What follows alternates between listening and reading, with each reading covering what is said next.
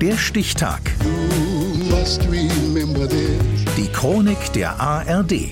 18. Januar 1949. Heute vor 75 Jahren wurde in Paris der Designer und Architekt Philippe Starck geboren. Axel Rowold. Ein Außerirdischer aus der Augsburger Puppenkiste auf Landgang?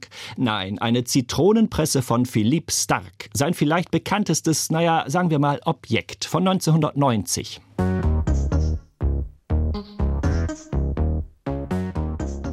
schick und modern damals. Aus Aluminium, tropfenförmig, auf drei Spinnenbeinen steht sie in der Küche herum. Zum Zitronenpressen ist die Zitronenpresse kaum geeignet, sagt selbst Philipp Stark, sein Schöpfer. Die Kerne landen im Glas, der Saft irgendwo daneben. Sehr schick. Als Hochzeitsgeschenk zum Beispiel, findet Stark. Die Ideen sind ein geheimer Garten, eine Zuflucht, die man beschützen muss. Eine besondere und sehr intime Sache. Und für mich sind die Ideen meine einzige Realität.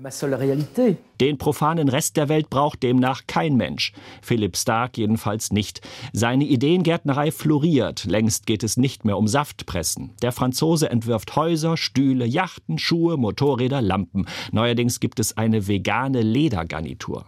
Das Verbindende all dieser Objekte, Starks Furcht vor Konvention und Langeweile. Ich wurde enorm kreativ durch die Langeweile während meiner ganzen Jugend bis kurz vorm Hirntod. Es war wichtig, da rauszukommen, indem ich meine eigene Welt erschaffen habe. In seiner Jugend fehlt es Philipp Stark an nichts, höchstens an familiärer Nähe.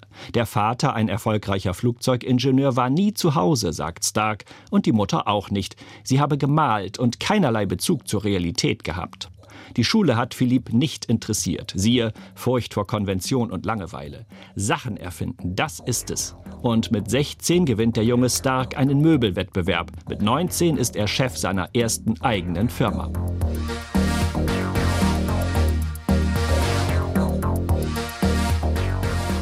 Das Erstaunliche, von Design will der Star-Designer Philipp Stark nichts wissen.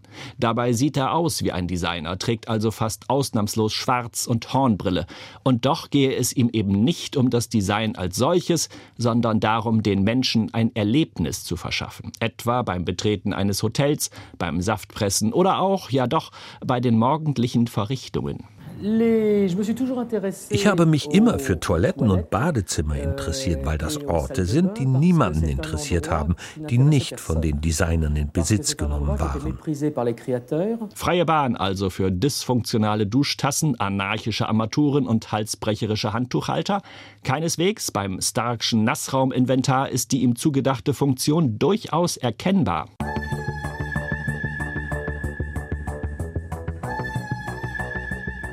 Aber ach, all das hat doch keine Zukunft. Stark sagt, Gegenstände jedweder Art und Natur seien eigentlich überflüssig. Er strebt die Entmaterialisierung an, also die Platzierung von funktionalen Modulen im Körper des Menschen. Computer unter der Haut, okay, aber mit welchem Organ presst man künftig Zitronen aus?